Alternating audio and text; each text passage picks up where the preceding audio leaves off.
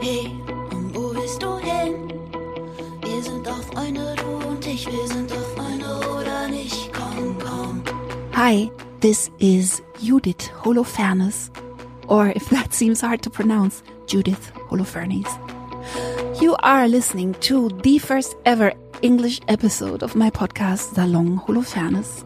In case you don't know me, I am a German language songwriter, author, and poet.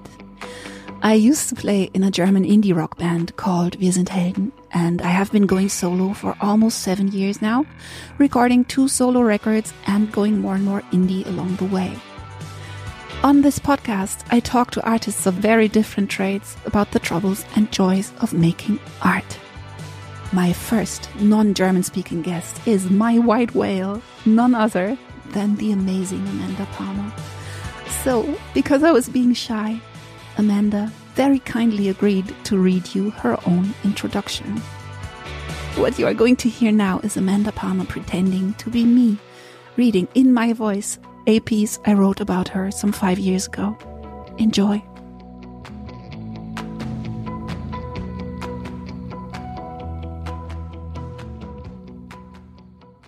Hallöchen. Hallöchen. So, shall we try you reading this, although it is like me saying how great you are? I can handle that. Might be weird, might be good. All right. Also, if like the English is whack, you just change it on Okay. the fly. Okay. I sit in my father's garden, way in the back, hidden behind the big apple tree, and cry like a baby. I weep tears of profound emotion, of exactly or finally, for fuck's sake. I would like to throw myself on the ground and shake my fists at the sky, but the horse grazing near me casts an admonishing glance in my direction. And so instead, I weep silent tears and they fall on the uncomplaining pages of an unassuming how to book, The Art of Asking by Amanda Palmer. That's me. A book about making art and selling art and the emotional and financial difficulties associated with both. But most of all, an earnest invitation to share, give, and damn it, finally take what people want to give you. Over the next few days, I tramp through the countryside with my bewildered husband, walking much too fast as I pull him along behind me. I can't keep all this new energy to myself. The man bears up bravely to my enthusiastic harangue, takes my hand and says, Oh, and, mm. I bought The Art of Asking after seeing Amanda's TED Talk on the same subject. There she speaks about her roots as a street performer, as a living eight foot bride statue, and of how she learned from that to translate this attitude of giving and receiving to her later art. A five foot bride statue, I would have had to become shorter than I actually am in real life.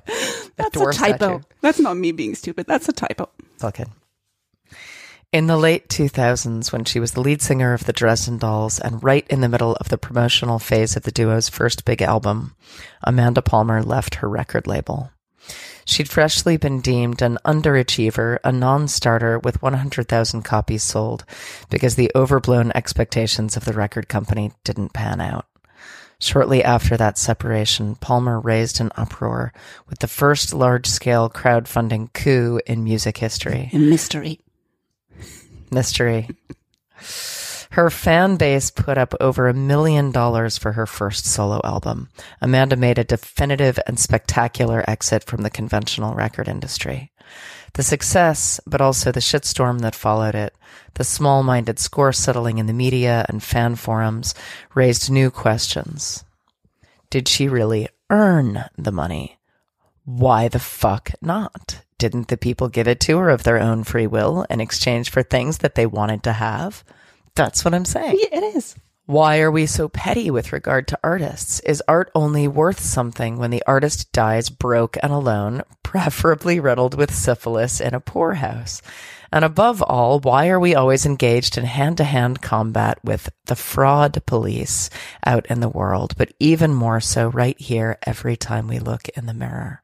From these considerations came the TED Talk, and from the talk came a wonderfully inspiring, life changing book about the roots of this austerity and about a probable antidote.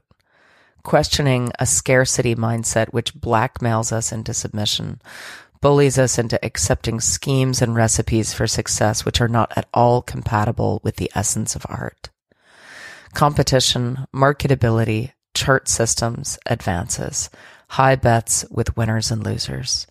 And in the middle of it, the artists who try to preserve their craft, the inner generosity, the fearlessness, the utter defenselessness that it takes to bring anything of real value into the world. Today, Amanda Palmer finances her art through Patreon, a subscription system in which fans can support their artists on an ongoing basis without having to swing wildly from one giant breakneck project to the next. An idea that makes my heart race. One that I've discussed with friends until my tongue was about to fall off. The gist of their objections? That would never work in Germany. We're much stingier with our money than the Yanks are. And no one's going to give money to you. You've already earned a lot of money back in the day with your hyper successful band you did. Yes. People will not understand. True. We'll see. For now, I'm finally releasing my second solo album on my own label, Dering Ding Ding. The Ring Ding Ding Records. Dering Ding Ding Records. Amanda has touched some sore spots with these probing piano playing fingers of hers. It's true, unlike her, I've always been lucky with record companies and have worked in the best conceivable circumstances since the magical beginnings of Helden. Nobody's ever really meddled with us. Also, at least with the first three of four albums, we made everybody very, very happy. You're going to have to tell me what happened with the fourth record. It was very dark. But despite that, over the years, I became increasingly depressed, feeling numb and heartbroken about being somebody else's show horse, about the art never being the actual thing, but always a means to an end. I have completely worn myself out trying to conform to other people's definitions of success, to the point of systems failure. And then along comes Amanda, and she looks me deep in the eyes and says, you're not crazy and also not ungrateful. You're only unhappy with a work environment that contradicts your mission. And yes, that has got to change. Fuck yes. Yes. That is does. so beautiful. Holy shit. Thank you. You almost made me cry. That's, yeah, the main goal. Yeah, I made myself cry. Good. Yeah. Do you know something? Uh, some things. Most artists, like the vast majority of artists that I know and I'm friends with, Yeah. don't understand me the way you do. Oh, that touches my heart. I mean, it is. Uh, I've been talking about this a little bit lately, but doing this my system, Yeah. the way I do it, is um, it can be incredibly lonely. Yeah, I can see that. Like, even talking about it was lonely at some point. Yeah, like you'll you know? be far away from society, off the grid, in some cave hole. I also feel that people don't like people who don't do this kind of work. They don't want to know how difficult it is. I don't know. And this also gets into part of why this, like this moving away from the machine system, really upsets people. It does. Yeah. because people don't it's almost like people think that it, that it is the artist's job to protect the audience from how the sausage gets made yeah, probably. because the audience is supposed to just feel the feelings and believe in the magic and if you accidentally educate them into what the sausage making looks like Yeah. you're ruining their experience Some people and don't I like think, it. Yeah. I think it's the opposite. I mean, Mm. I just refuse to believe that. well, it doesn't seem to be true for my audience. Like I'm lucky like that. I feel They're that into the sausage making. Yeah, they're into the sausage making and they're into truth. And I think Yeah. like your people are, like they want the whole Amanda and I hope they want the whole. Yeah. Well, Judith even last Holofernes. night, I mean, you watched me last night, Yeah. like tiredly, you know, like I put out a, you know, thousand word, unedited, I didn't even go back and fix the typos Yeah. blog about how I'm going to take their money and, you know, discriminately give it to a writer they've never heard of, a photographer that I know, and I'm considering that art. You know, it's not permission based. No. But still there's this part of me that goes, send. And then I can't go to sleep because I have to rush back to the computer To see if they like it. to see if they like it and to pray. Like, and I'm right 99.9% of the time. I know that the first 10 comments are going to be, do your thing. It's all good. We're here for you. We trust you. This is great. Oh my God. You're, you know, fuck the New Yorker, fuck the New York Times. If they're not going to cover your record, we'll do it. Do it yourself. Right. Yeah. But I still, like, even after all these years and TED Talks and books and like freedom fighting, there's still that little insecure part of me that goes, wait, maybe I'm getting away with too much. Maybe this is going to be the moment where they all turn around and say, Amanda, you've gone too far. So that's the fraud police again, right? Or like a, some sort of It is sublime. It is. And it's also like, it's always part of why I know I'm doing the right thing. Because Yeah. if there isn't fear involved, Yes. then it's probably not art. Yeah. it has to be, it still has to be scary. Should we explain the concept of the fraud police? For, Sure. Because for people who have not read the book, like I would never say that to any other, like in any other podcast, but this is required reading. On the Judith Holofernes Understand Me list is The Art of Asking by Amanda Palmer, and it's, you should read it. And you can read it auf Deutsch. Yes, it's called Die Kunst des Bittens. Yeah, I actually think it's called The Art of Asking Is it? auf Deutsch. Yeah. Ich glaube schon. Well, it's out Uh, there. It's out there auf Deutsch, and it's also it's a, if your English is okay, it's a pretty easy read. There's not a lot of complicated sentences in it. um, so the fraud police, not Fraud to- is um, not to be confused with the- or there's a better word. Hochstapler, Hochstaplerpolizei. yeah, not to be confused with the frog police. Yes, that would be the nice Frosch, though. the Froschpolizei, uh, which is actually what some. So I, I had always had this little saying, like I came up with it. I forget, maybe you know, with a friend or something, and then I had to give a university uh, graduation talk Yeah, at an art school. So all these kids are graduating. And I don't know if it's as much of a thing over here in Germany, but in the US, like every graduating class has a speaker. yeah. And I was the speaker for this art school in Boston. And this is what I talked about. The fraud police. I talked about the fraud police and how even at my age and even after 20 years in a really successful career, you still think that there's some force out there that's going to come authenticate you and make you real yeah, or not, or not. or I tell you Well- that you are not. And we live in a culture, especially, I mean, and I see this in different places at different times in different countries. There is almost like a cultural, you know, mandate that artists not quite be considered real Yeah, and that you are kind of getting away with something that's not real. And as an artist who is also trying to make a living and ask for money and value your work and figure out the relative values of, you know, an offering to society that isn't really a commodity like No. a shoe or a toilet or Yeah. a bridge or a hotel. Um, you have to really, you have to become your own authenticator. And this is the problem that a lot of musicians and artists run into is like we keep thinking that if we do it right and we work hard enough, that the system will come along and be like, you win, Yes. you're real. And You- you've actually, done art right. it um, never happens. No. Ever. It has a lot to do, you know, a lot in common with like, you know, general psychology and happiness, which is like you cannot look to the outside Yeah, for sure. the authentication of self. You've got to somehow rejigger your insides so that the one who is calling you real Is is you. yeah, And, it's really hard. yeah, and have, you have to listen real closely to what feels right. Like the, th- I think the things that you do, like I am very, very immune to other people's critique when I'm really happy with what I do. Yeah. I think it's the only way to go. Really, like the more, the happier I am with what I do, the more I'll be like, yeah, but that's what I wanted to do Yeah. you know and if it's something that i might like if somebody talked me into doing something and Yeah. then i get shit for it that'll Yeah. crush me because i'll know you know i'll Yes. be like yeah i, I know Yeah. You went against your instincts.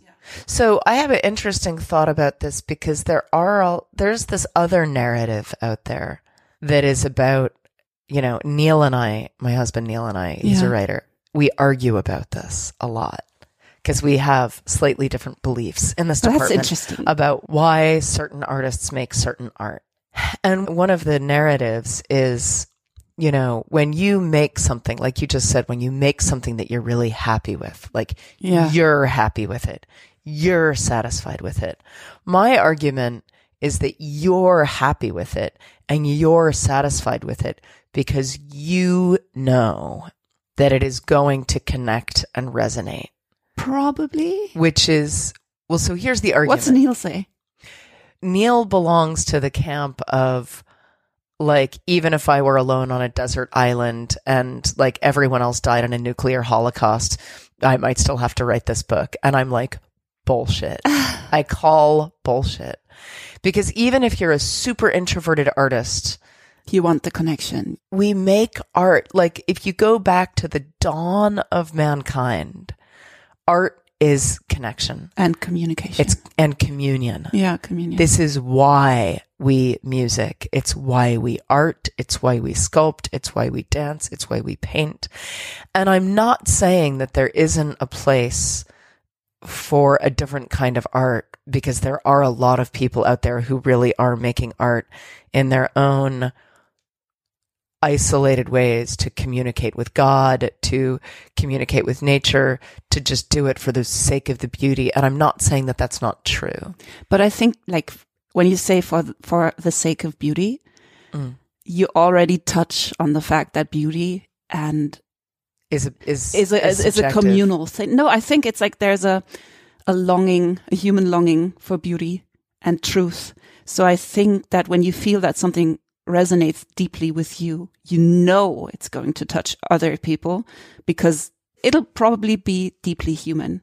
That's what I'm trying to say. Right. It, will touch on something that is not uniquely yours, but it'll it'll go deeper to the other side, to Well- the universal side of things. and it and it points to we are not Yeah, not alone. the same. Yeah, we are not alone. We Mm. are not not connected. We are not not one.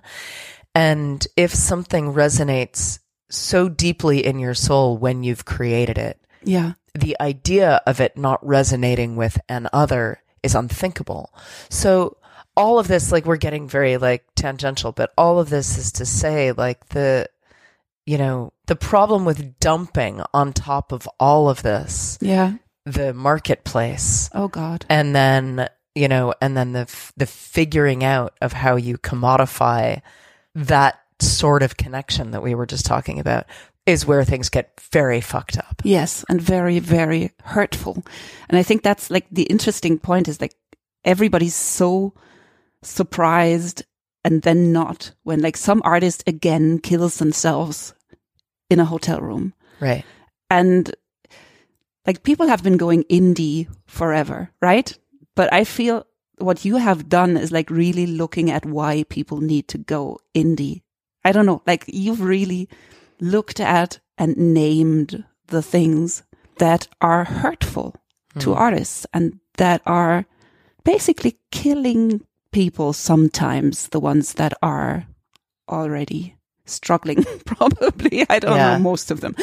Yeah, I think when you look at a lot of artists who have killed themselves, I mean, there's a million factors, right? Yeah. But There's I, also like drugs, but the drugs don't come from out of nowhere. Like No. they serve a purpose. yeah, they serve an escape and a palliative, Yeah.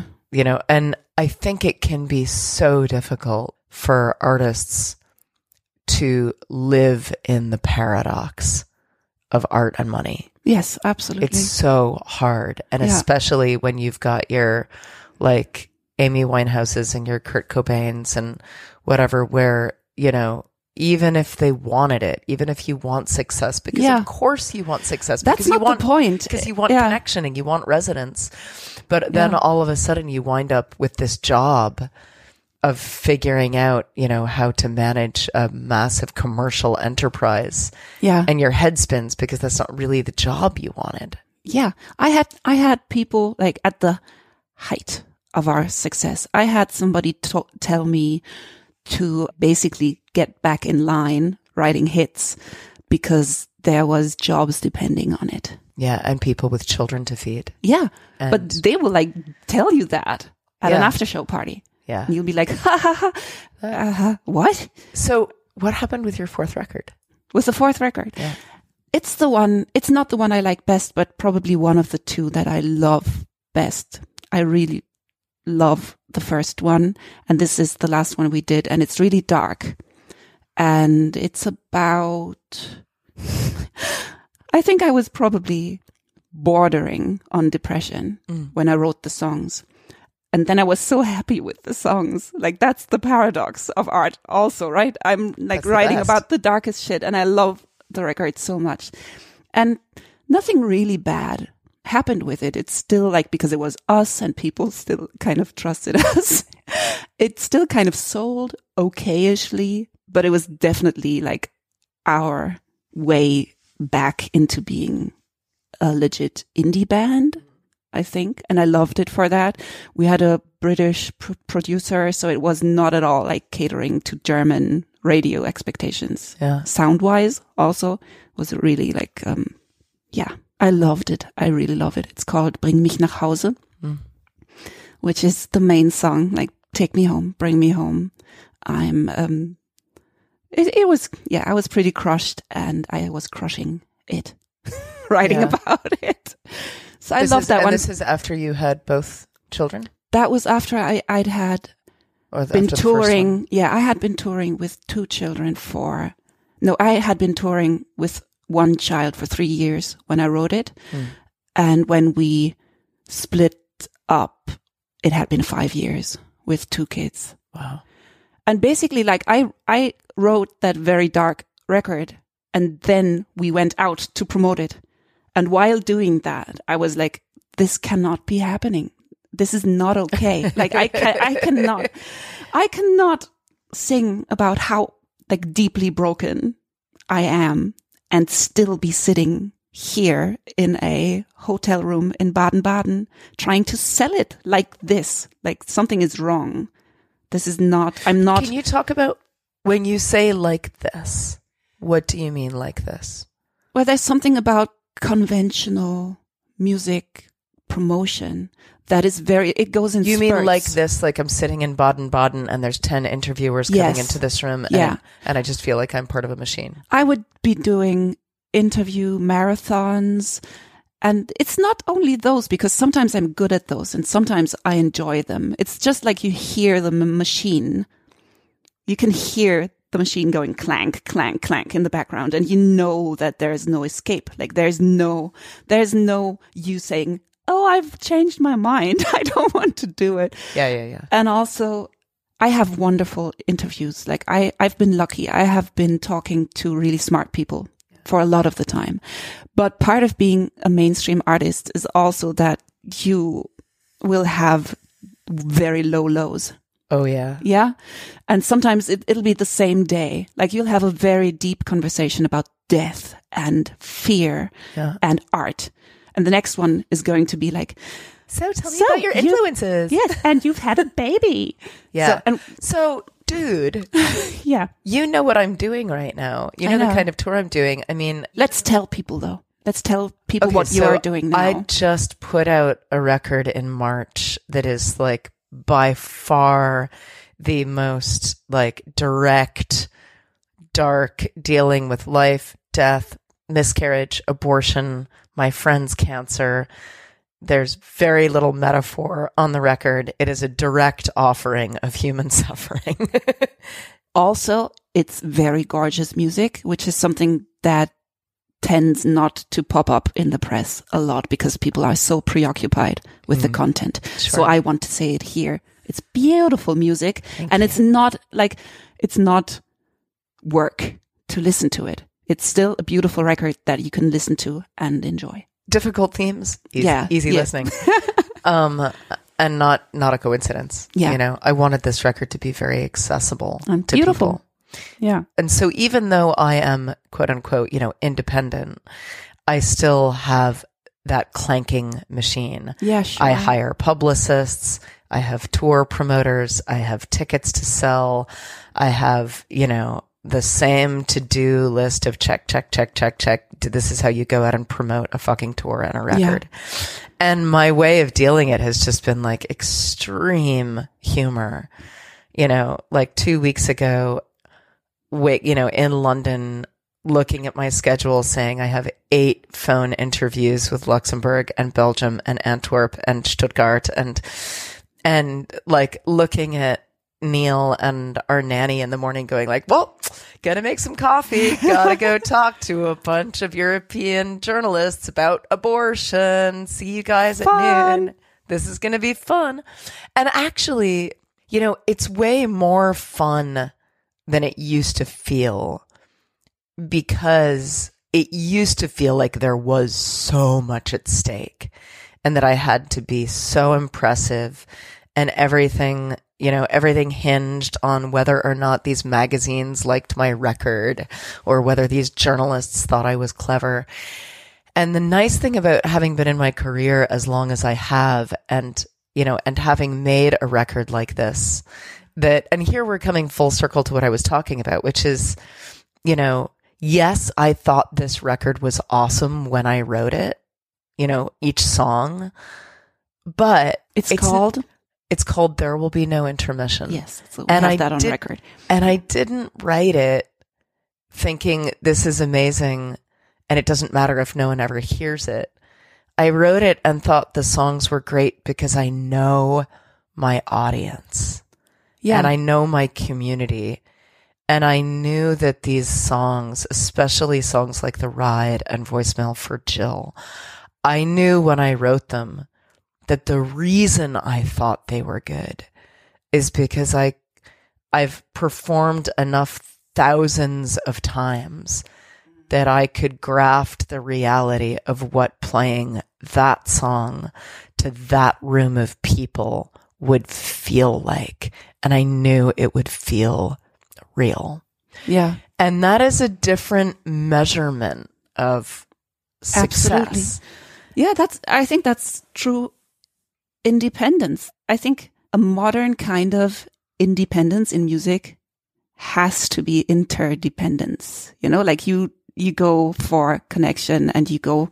You depend on yourself and the people you are actually singing to, Right. and not everybody. You But know, this isn't a new concept. no, This is an old concept that got really, really fucked up when music became a commodity. yeah, Because, you know, music didn't used to be about selling and buying. You know, no, that's pretty recent. That's super recent. Look at thousands of years Yeah. of human history where the music got made and why and by who. yeah, And you don't see, you know, there's definitely an exchange, but it was much more of a, you know, a community exchange, an emotional exchange, an exchange within the tribe of why this person happens to have this role. Yeah, you know and i also think the, the more and more i think and talk with other artists about this stuff the more i remember especially like if you've studied any musicology or music history it's really common in a lot of parts of the world for the music and the healer to be the same yes, person. the shaman. And that's sometimes like in my in my finest moments. That's what I feel like on stage. And it's like it's not a delusion of grandeur or anything. It's like you're standing there and you feel like a healer kind of shaman people. Like I'm I'm even flirting with putting on a gown because I just love that feeling so much. Like putting on a golden kind of 70s funk you, era you just want to look shaman. like stevie nicks I do. Yeah. um, but also to take it one step further, that that's true, that like that is sort of like that feeling can come through us that we're there as the shaman tribe healer, but also like it's a it's a job. Yeah. It's a shitty job like everybody else's shitty job, like Yeah. with its good days and its bad days, and you fuck up your job and you and there are days where you wake up and you don't want to do your job. Absolutely. And this is also the problem of like the Kool Aid that we were raised to drink is that like being an artist is fun. It has to be wonderful all the time. That's not the point. Like that's what I feel when I'm when I get into like a complaining mode or people read it that way, Yeah. that they'll be like, you should be so super grateful all the time. And I'm like, that's not the point. Like, I'm so grateful for the job that I'm doing. It's just that No, for, for, a- for a long time, something has been wrong with it, with the way that I have been doing it. And um, I like commerce in the way that it's when it's really direct. Like I, I was a busker as a teen too, like another Yeah. parallel. I was busking from the age of 14. That's why. That's Yeah. why everything. Yeah, that's why everything. That is I've why everything. like it's a huge like it's the best school in empathy and art, but also it was the most fun I have had earning money It's ever. so- like it's it's so fun. I've never like we've made more money than I ever expected with Wir sind Helden. It was so much fun going home with the hat Counting the and money. counting my money. And I think that's kind of what Patreon is. Like you, you know that people who love the music or like what they saw or like the Eight Foot Bride give you money because they like it. Full stop. It's really easy. it is a clean transaction. Yeah, it is that. It's clean energy. and like the just to explain maybe to people who are, are not so deep in the business side of things i feel that conventional music business especially with the internet now is like you're supposed to make everybody like you a tiny little bit enough to give you very little money right you're trying you're trying to make millions of people notice you Yeah. and you're kind of subscribing to the notion that attention is everything, even if it doesn't translate into money ever. Like people are tricking you out of that bit. And I think things like Patreon are giving musicians or artists a way to say, like, I don't need all those people. No. I need the people who actually love it and I can live off way fewer people's money that they give to me freely without me like making them love me so Right. hard. And this flies directly in the instructions that I was given in the 80s.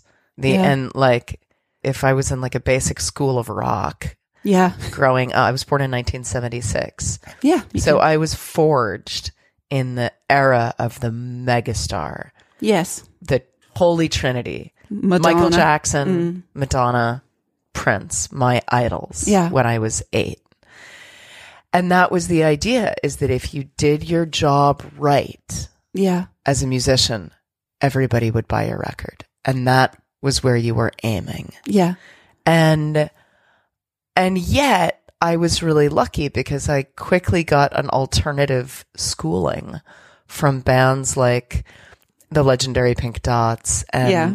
The you know and the punk bands that I was into and the folk artists and all of the people who seemed to know that there was a different narrative Yes. that it was not about trying to please all the people all the time, but that it was about tightening your community and bringing your tribe together. Yeah. And focusing on the people who want to actually love what you do, who are like to focus on the right people. Right. Yeah. Um, and that's like a, you know, this is the tightrope that we all walk, right? Because not, no one begins as the initiated. You know, you start with five fans and then you've got 50 and then you've got 100 and then, you- but how do they come in? How do you find out that they're the right people? How do you get the word out? Where, like, where does that particular alchemy happen? And then when do you decide that it's enough? And these are really, really, really impossible questions They are. for every artist. But also, I mean, what's I don't know if you've been following in the in the news lately this Instagram influencer, No. Caroline Calloway. No. It's What's such a fascinating story. So she is a she's one of those people who's famous for being famous, right? Yeah. She's quote unquote Instagram influencer, but a lot of her followers, if you look at her metrics, a lot of her followers are bots and purchased and stuff. Yeah. And her ghostwriter from seven years ago, who was like helping write the text to make her famous on Instagram, just wrote a big expose in Ouch. the in the cut, which is the New York magazine, Yeah. about, and she worked for six months writing this like 10,000, 15,000 word piece about their friendship. And it's also, it's a piece about class. It's a piece about commodity. It's a piece about friendship. It's a piece about drug addiction. Like it reads like a soap opera. You're like, oh my God, the Instagram influence. But it also, it touched some really deep nerves in me mm-hmm.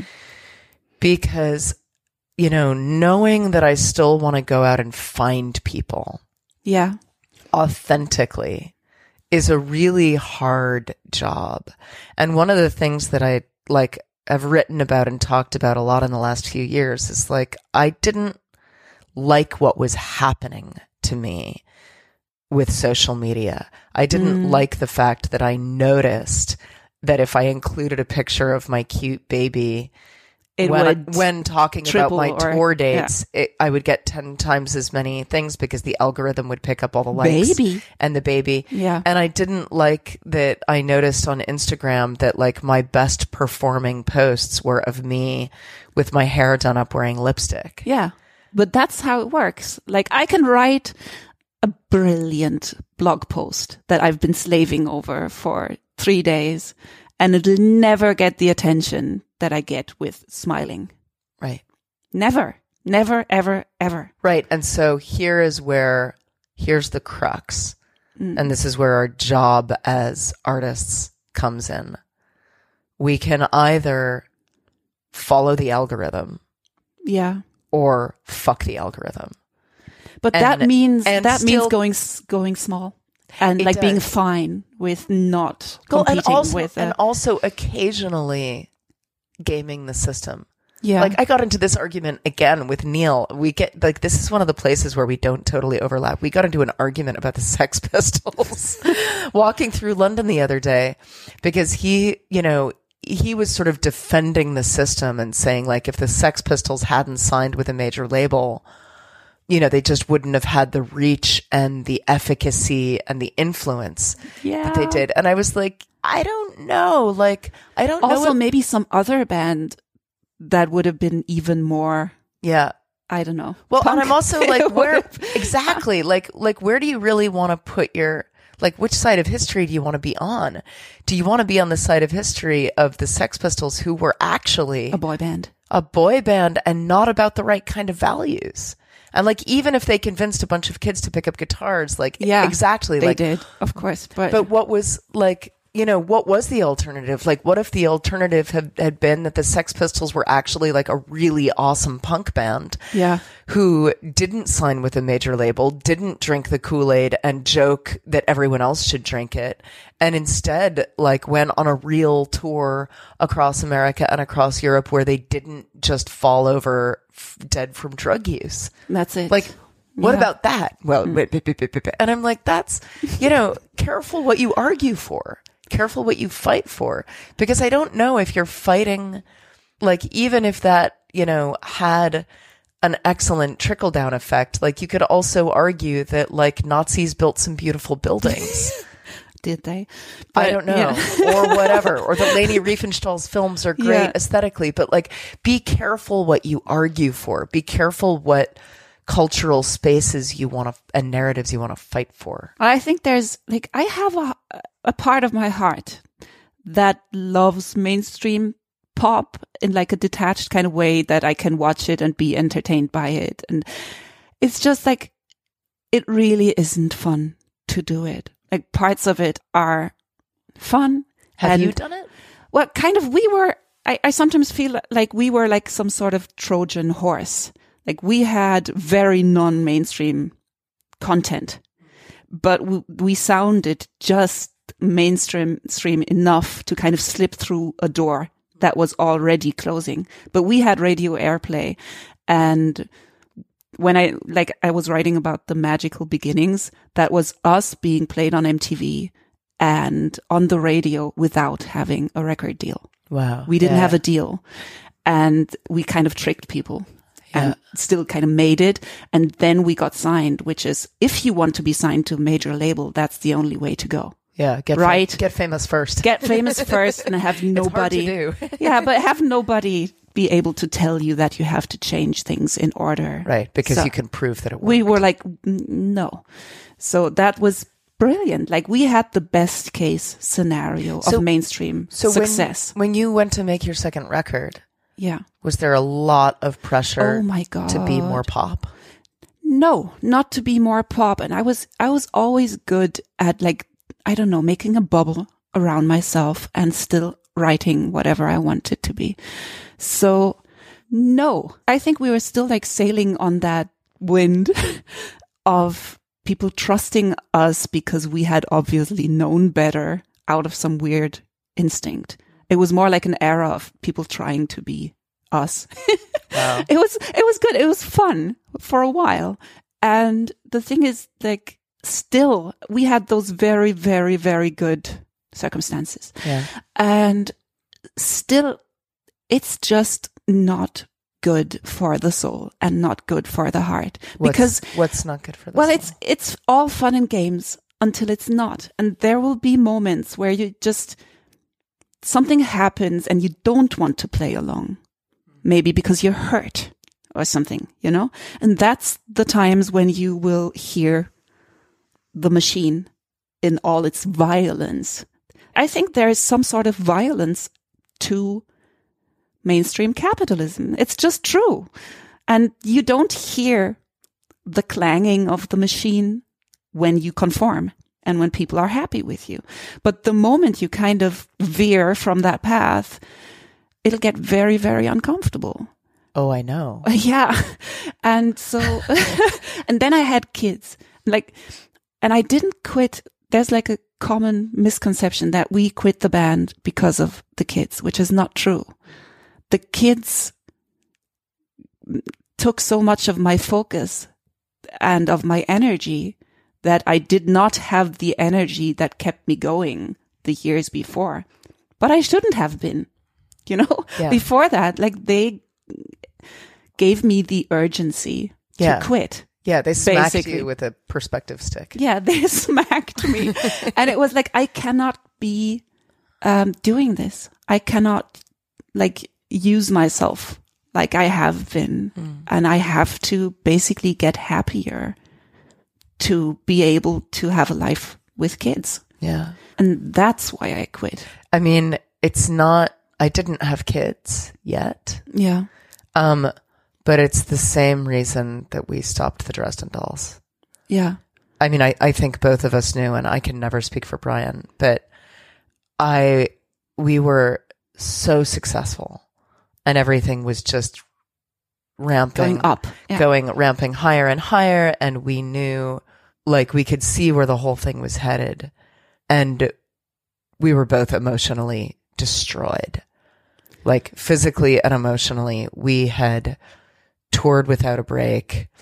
We had just like gone you know and it, when we talk about this machine you know i feel like there's a few different kinds of machine there's like the gaping maw of like you must profit capitalism and then there's just the machine of like you know this is how a band tours and you're just going to take Yeah, the next sure. offer and go to the next festival and Yeah. and go on another tour of europe and go on it and japan is calling and asia is calling and you Yeah. can say yes to everything and, And all of those to. things intrinsically make sense. Yeah It's like everything, if you look at it, you'll be like, look- yes, but this is really important. Right. Everything, every, everything was so hard to refuse. Yeah.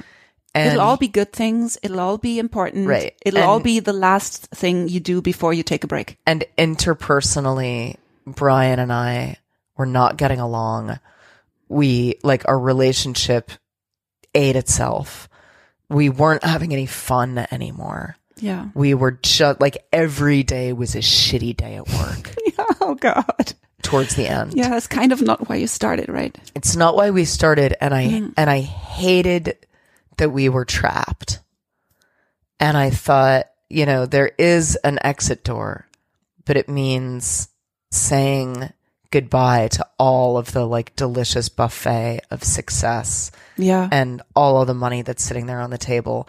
And even more importantly, like the now like hundreds of thousands of fans who love us and have created this community, but like this voice from way deep inside of me yeah. Was, was like- warning you. you're unhappy Mm-hmm. and it's not getting better. And it's dangerous. I think deep down, you know that you are playing with real fire, with something that has the power to destroy like you or at least your capacity to do art, Yeah. right? It's getting to the very core of what you set out to do and it's going to kill your creative soul. Yeah. And that's when hopefully you notice that you have to get out. Yeah. Well, you still can. So I got out after about as long, you know, I, the Dresden Dolls were like a hardcore everything all in band for about eight years. Yeah. And then it just Eight years. about eight Well, that- years. that's quite a lot. It was, yeah, we did 12 years of being Wir sind Helden. That's a long time. Yeah. So that's three records. No, Wir waren Helden. wir waren Helden for a while. Wir wurden, We had a good run. Wir wurden Helden wären müssen sein sollen. Uh, but yeah, it's so, it's really parallel. I feel like I loved that band. It was so hard to let it go. You can still love it. Yeah. You can still do it. I can still love it. Maybe at some point still do it, but um, the jury's still out on Yes. that. Like, well, you don't have to think about that now. No, no, no. but um well there's things about the Patreon that I would love to talk about. Like maybe just to explain, the Patreon has people support you on a daily or monthly basis and you don't have to worry about a huge Kickstarter that might fail and send the money back to all those people and that kind of thing. Yeah. So that's, I think it's genius. And I, I mean, we've been talking a lot about this, but I want to do it again on record because, you know, I read your book and I was crying because I had been wanting to do that for years already. Like I quit Wir sind Helden and I was sure that I was going to do something that would be really different from before. And then I didn't. Right. Like I did, and I took baby steps, and I had my own label, and I got more indie, and I, I changed a lot of things, and I'm happy with those things, but I didn't leave the system, or I didn't get far enough away from it. That's what, how I feel. Like I would feel like, you know, a child that has been planning like a child's game escape for weeks or months and hiding uh, like a coffer, um, Yeah, yeah. You get a your suitcase. You have your suitcase under your bed and- with the candy bars. And I and felt then you get to the drive end of the driveway. yes, that's it. And then and then a grown up steps in and takes you gently by the hand and takes you back inside. That's how I felt. Yeah. And what I would like to do is I would like to talk a little bit about why I didn't do it. And I want you to be like the fairy that I would have needed to tell me why. Because basically I just, there was a lot of people ar- around me who advised me against it mm. quite adamantly. Yeah. And I'm a people pleaser. And so I didn't do it. And I'm very sad about that. But I'm like, I'm doing it now. So fairy tale ended. But I want to read you the things that people told me why I shouldn't be doing it. And I want you to diffuse them. Okay. Are they all Germans? They are all, should I read them in the like stronger Yes. German accent? Just Okay. for me. Just for me. Okay. So the, and I feel like they fall into two categories. Like all the advice against crowdfunding falls into two categories. And I'll tell you'll probably find out what they are. So first one is it's going to be so much work and it'll come on top of everything else you already do. And you will not be not doing things that you already do. Shit, I, think it's true. I hate to say it, but It's that's fucking true. Sorry. But, but, but, but, but there's some silver lining. Ja. Wie sagt man das auf Deutsch? Ähm, ein Lichtstreif am Horizont. Ein Lichtstreif on Horizont. Uh, it's true that crowdfunding means that basically you have to, I mean, you have to helm your own business. Yeah. There is not a magical label of people at desks making the phone calls, doing the budgeting. Like you have to do it. But, I have been doing that though. right. Right, But you, so- but you get to do it. Yeah. And I would still always, if I had to choose between taking my hand off the wheel and putting the control in somebody else's office, someone who will not necessarily have my community's best interest in mind, my best interest in mind. It is a it is a shit ton of work, but it's it's work right that is worth work. it. It's the right kind of work. That's it. But It's that's god it's goddamn hard working, honest American work. it is. But, but and- and that's also, I think, really important. Like, I love working. And just very recently, I think I found out that I am not working too much. I'm working too little. I I'm don't know if working. that's totally true no, either. but no, but the thing is, uh, to clarify, Yeah. I think I'm working too little where it counts. I'm doing Yeah. too little art. yeah. I'm yeah. making too little time for doing my actual fucking work, Yes. which is making art. Yes. And the thing is, it's not like y- you have to look at your amount of work, obviously, but doing work that is not right and doesn't feel right Yeah. is soul destroying and will take up all your energy and something that feels right Yeah. doesn't. Yes. And I mean, last night, so we slept together in this uh, hotel room last night. Yeah. Let's set the scenes. We are in the weirdest strangest room hotel room in Stuttgart. Stuttgart. it's like a cross between an old grandmother flat and some kind of like IKEA madness. IKEA Art Deco nightmare. Also, you get lost. Like you open a door and you never come back. It's really weird. It's got the, yeah. There's a hidden bedroom. It this place is very fucked up. Anyway, Yeah. you you know I I just wanted to go to bed last night. Yeah. we had had a beautiful dinner. I was tired.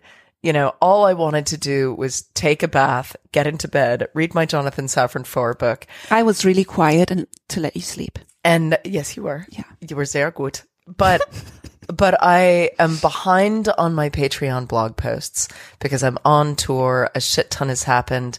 You know, I need to write a whole post about Paris and my Bataclan show. And I've hired this journalist team to come on tour with me. And I haven't introduced them yet, but I'm talking about them in my posts. Yeah.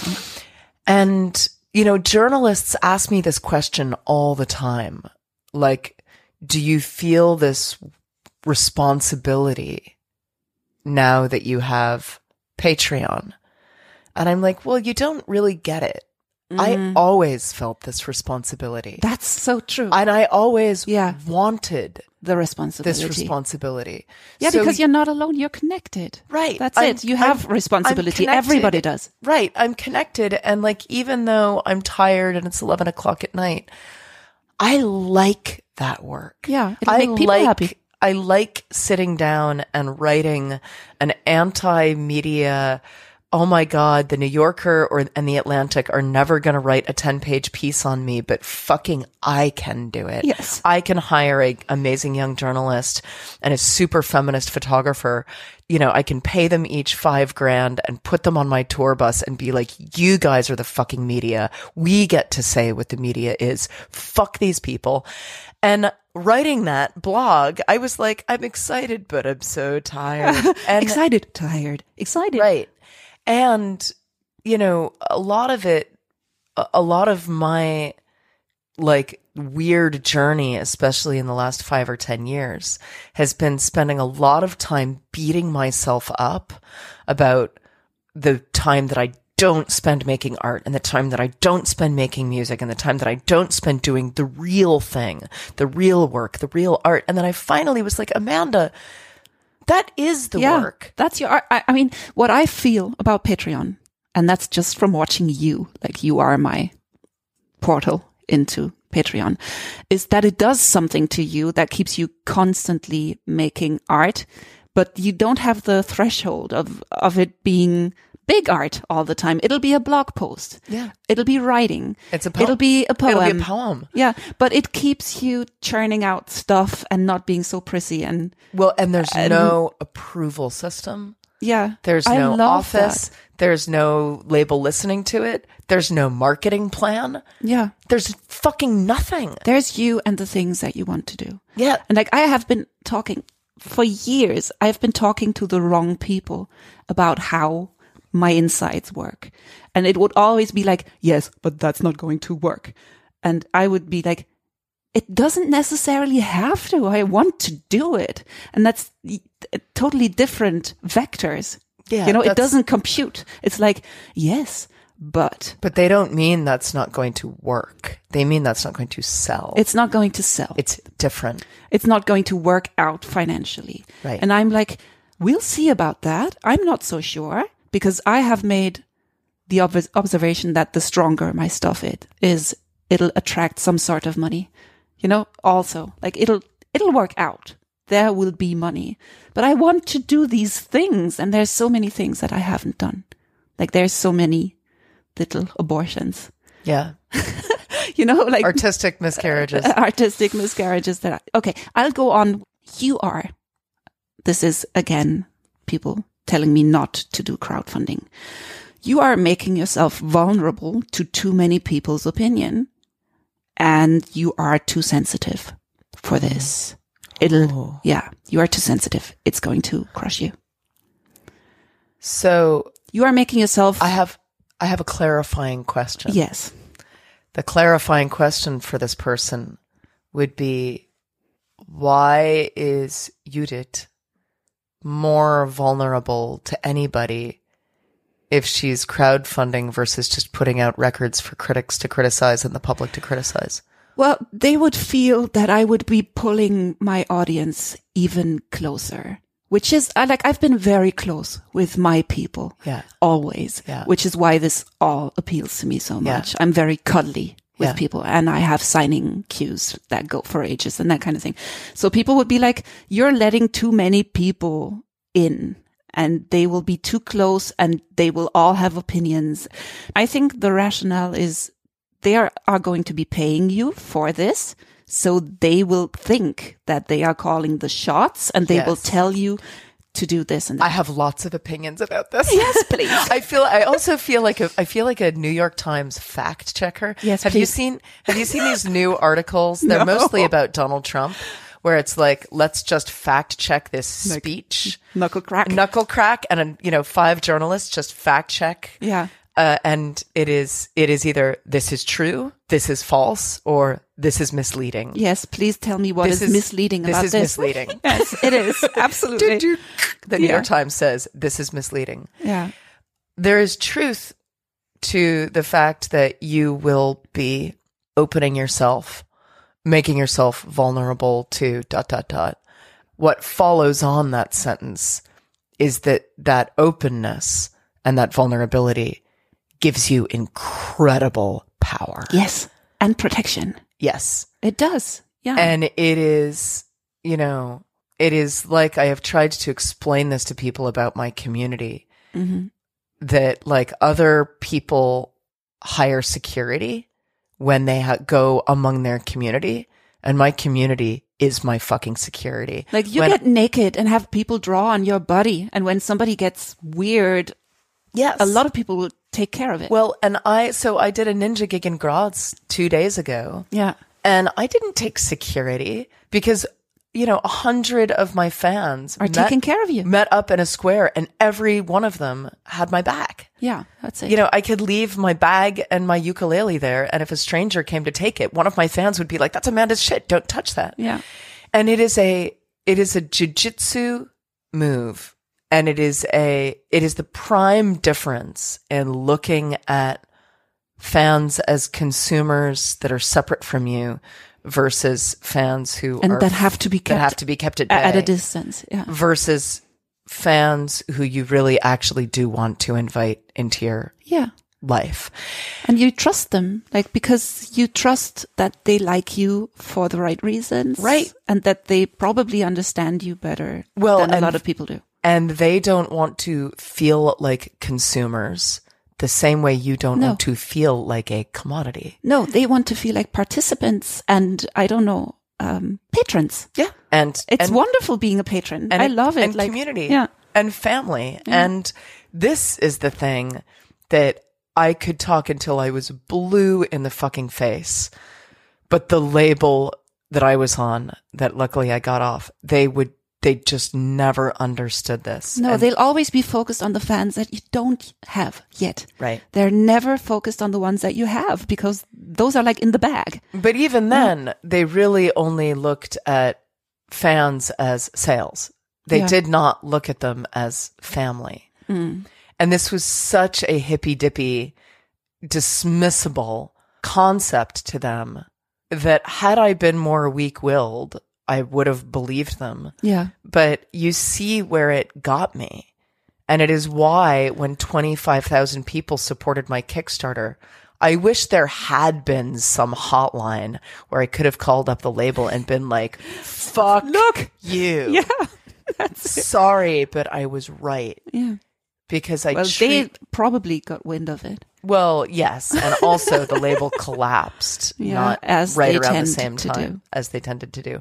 But the point was like we're getting this wrong around the planet. The entire approach to life as transactional consumer commodity isn't working. No, no, no, no. Yeah, it's, not. literally destroying the planet. Mm.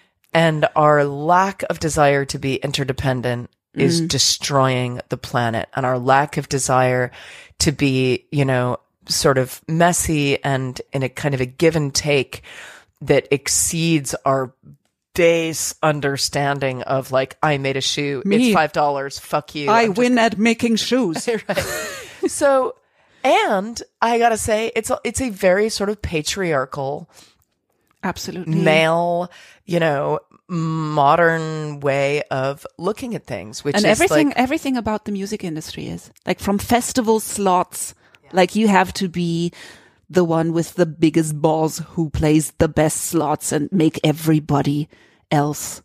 I mean, the voc- vocabulary is very like about male domination. It'll be they crushed everybody else. They l- lay everything to waste. They, you know, it's all about killing. yeah music is war and are you winning or are, you, you- losing yes. yes And I've always felt like this is so wrong. well but there's I, I think there's a reason that women are at the forefront of certain kinds of patronage subscriptions Absolutely. and crowdfunding because women especially like from the dawn of history and from the dawn of this particular system taking over the world's narrative women have had to learn really creative ways of being interdependent Yeah. if they were going to eat, if they were going to survive, if they were going to keep these babies alive. Like we know it is in, it is in the DNA to know that you are not going to be able to fucking do this by yourself. Yeah. So I uh, like looking at certain statistics in crowdfunding. Mm-hmm. Men make more money, but women do more. That's so interesting. I feel like, I mean, the conventional music industry is also crushing a lot of men who would profit from and want a more feminine, you know, organization or approach. I think it's just, yeah, it's all about competition, which is totally not what I signed up for. Yeah. But I mean, I'll read another one. Or this is maybe just like an appendix to that one, but you wouldn't want to be indebted to so many people and have to answer to so many people's yes. wishes and opinions. This came up a lot Yeah. when I did my Kickstarter. And I I got that question so often that my head was spinning because what the question told me hmm is that people could not get their way of thinking out of a cold transactional oh god what's the word i'm looking for? Yeah, like a, it's a mindset. It's like well yeah. but the but the mindset is a very particular it's a greedy it's a greed based Yeah, mindset. Absolutely. it works. That question works on a worldview assumption Mm-hmm. that anybody giving me ten dollars needs to get ten dollars worth of art. well back. not e- not even that it worked on a weird worldview assumption that if my and just follow me here for a second that if i'm the artist and you're my audience and you directly give me $10 for the record that's coming out in April instead of going to the record store and pre-ordering the record through the system that somehow magically that means that because you've directly given me the $10 instead of instead of giving the music store $10 you have ownership over the content and the direction so of my art Yeah. and nobody thought that No. out of the 25,000 people who pre-ordered theater is evil on my Kickstarter, not a single person said, because I have given you my $10, my $25, my 100, this is what kind of record I would like. Not a fucking person out of 25,000 people. Whereas, mm. you know, if, if the average Madonna fan went to, you know, the record label or to HMV and pre-ordered the record over there instead of direct from whatever Madonna's website, I have a feeling that it's more likely that that fan is going to say, I want an album that's sort of more like, you know, 1993 1980s. Madonna. I really want sort of more like a, like a, like a prayer record. I didn't like bedtime stories. I really, I kind of liked American Life. I really hope she doesn't do this. And who in any Yeah, no. system, who has ownership over an artist's soul and voice? Nobody. Nobody. Well, you have It's- that in, in like, if it's corporate sponsorship, probably. You know, if you have Red Bull owning your ass, they might have an opinion about what kind of art you should make. Well, so uh, this is the paradox. But people don't. They The para- yes, No. the paradox is that this question shows how backwards people's thinking is. Mm. Because if you are concerned for Judith or Amanda that like all of a sudden people are going to have ownership over your creative voice if you go direct, nothing could be further from the truth. It is the closest you can get to actual freedom. Because if you don't think that staying within the system or using brand sponsorship or corporate sponsorship or label sponsorship is going to mean that you're safe from people's opinions. Absolutely not. It's the It's- total opposite. It's almost as if people just don't understand the way it works when they ask a question. which like again is the sausage being made. Yeah. I I have more of these, but I'll read one more. I want to do all of them. It's fun. it's fun. Let's crush them. Well, this is Fact checking Fact- crowdfunding. fact-checking myths- crowdfunding. Myths and realities. yes, I love this. But then I want to like I don't know point out I think the underlying problem. This one says it'll crush you. It'll crush you if it doesn't work, mm. and it'll be visible. Like it'll be mm-hmm. another thing where I'm getting ahead of myself, but like it's I another it, it's it's another thing where people will see whether you succeed or not in Yeah, you'll be a visible failure. It's, it'll be a visible failure and you are kind of opening yourself up to your fans and asking for help. And if it doesn't work, it'll be the ultimate rejection and humiliation. So, clarifying question for this Yeah. this uh you know this fictional German person. What would failure mean? That only 50 people supported it or 500 or 5,000? How are they defining failure? Failure. What does failure look like? Is it a number? Yeah, probably. I think it's the same people who think this has never worked for anybody the way it has for Amanda Palmer. Mm. Like that's the same people. And I know that to be true. And my expectations are way, way, way lower. So, So what is failure? Like I've I've never been afraid of failure in that conventional sense. I just haven't. Like I'm a scaredy cat. I'm scared of a million things, but not that. Yeah. I'm not scared yeah. of failure. I know that humiliation hurts. I've been there. I don't want it. Uh, It's not nice. But again, if I'm doing something that I really want to do, it doesn't really matter. So there's two things I would say about this. One is there is no such thing as actual failure in But maybe probably like only six people backing your Patreon Yeah, I mean there is a there is a misjudgment. well, I mean there's a funny thing about that because by some people's standards, you know, six people saying, I'm willing to give you money to make music is a Is- success. yeah. Sure. Or 60 people, or Yeah. 600 people, or 6,000 people, or 60,000 people. And then the question is like, well, wait, who gets to Decide. gauge?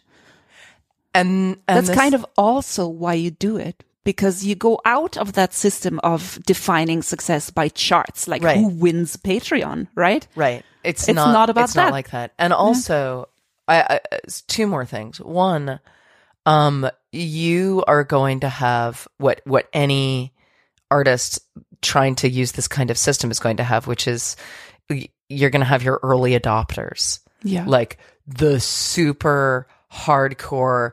We have no idea, but we will fucking follow you anywhere you did yeah.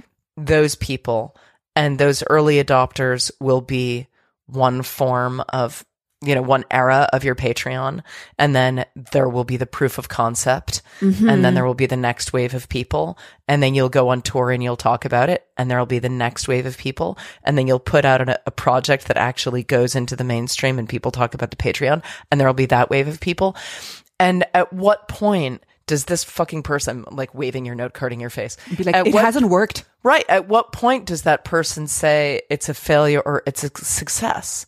It's again, it's just bullshit. Hmm. And it's sort of like saying, you know, like when the first Apple product came out, like it didn't sell 500,000 copies, it only sold 50. Yeah. So Apple's a failure. And it's like, well, no, mm-hmm. it begins. And the thing about Patreon is that it's a marathon. It's an endless walk around the world with your community. It And that's what we want, right? Right. We want we want a long term relationship. Yeah, we don't. I mean, I totally want to get off the spurts and the, you know, massive effort for like the one record and then you put everything in it and it keeps you from doing anything else for two years. Yeah. That's what a record with a record company is. Yeah. Like you get to make very little art, Yeah. like t- 12 songs. And then you have to work for them for two years Yeah. and not have the time to do anything else ever again Yeah. and you'll be bored shitless most of the time Yeah. with yourself. Yeah. Yep.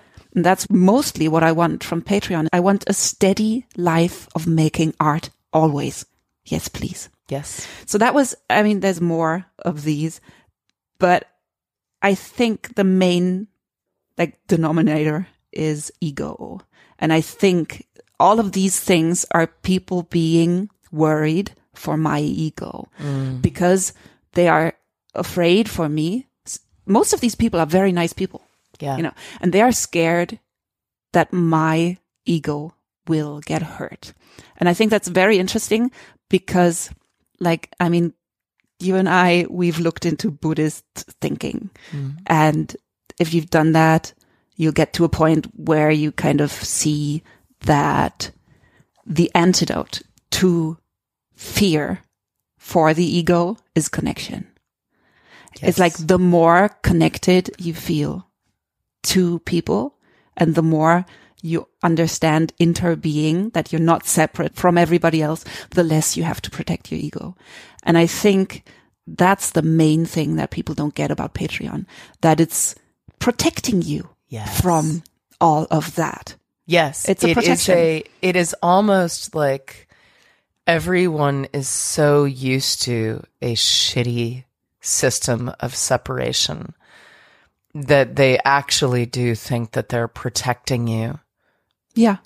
and they need to protect you from connection because connection is dangerous and connection makes you vulnerable and connection exposes you and connection, you know, why would you want connection?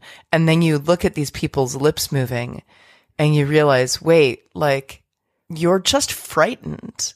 Yes. It's fear. It is fear. And, you know, especially working on this record that I just made and you saw the show that I did. Yeah. I have never felt safer. I can see that. I've never felt safer in my work. I've never felt safer in my community. I've never felt safer that even though I've only sold 800 tickets in a 1500 seat venue, it It'll be doesn't okay. matter. Yeah. It'll be okay. I did my work. I did all I could. The message is still way more important than the number of the asses in seats. And also financially, I'm totally safe because if everything falls apart, The Patreon. the Patreon, the Patreon will pay my staff and I have a salary. That's amazing. And I didn't totally know how much I was hustling as an artist until I switched up the hustle and really turned my attention away from convincing the world and the mainstream to accept me and really turned my attention towards my community and spent my energy with and on them. Ah. And It sounds lovely. it's so fucking lovely. Yeah. And I still slave. I still work my ass off. I'm, you know, I'm putting out four projects. Yeah, like month. I've been with you for, for a bit, and yes, I you work work, my ass lot. off. Yes. but I really love it. And I think this is also part of like, you get a taste for what you're capable of. And once you get a taste for what you're capable of and you're on stage having that shaman moment, or you write something that really touches somebody hmm. and you play a show and you see a bunch of weeping people, you don't want to take a break. No. You want, you want to like harness all of that power and keep using it and keep giving more and keep doing more and, and keep, you know, like when you Yeah. see that like you can push the wall of the system over a little bit and it budges, you want to like keep kicking at it. And you've got this group of people who are like helping you try to kick it over. And that's, even though it's exhausting, it's really fucking fun. It's way more fun to work like this within this community of people with whom you have made yourself vulnerable than to be working with the people who don't get it. Also, like all of this applies to Patreon, but it also applies, I think, to making art because I think the main enemy of good art is fear, right? Mm. And is self protection, basically. Or it's, it's one of the enemies is that you'll, even the fraud police is built on the fear, like of your ego being hurt. So I feel that every artist who starts out should try. I mean, the ego is something to befriend. It'll be there for a long time, but to kind of get a little more playful with the option of getting hurt. I don't know. Just Yeah. be like, Well, be easy with your flaws. I think the first thing that I would tell any like young songwriter would be get acquainted with your flaws and have a sense of humor about them Totally. and be down with the fact that the, you are going to be flawed and people will notice because th- that's like the main thing that keeps you from doing shit mm-hmm. is being scared to be found out. So if Right. you're down with like, I am flawed and it's fucking going to show, yeah. expect me to uh, be What- fucked what- up. What's really interesting nowadays too is that like there's a strange paradox going out there in like the world of pop and self-help and the internet and Instagram and all this stuff because there are a lot of really pristine oh, looking Flawless people. Yeah. flawless people. But it gets weirder. You've got these like pristine, super made up, super filtered, super high production people with Yeah. like complete Botox and hard bodies looking at you saying, it's really important to embrace your flaws. Yes. You should join my 10 step program for embracing your flaws. Flaws. And it's like, wait, wait, wait, No. wait, wait Yeah.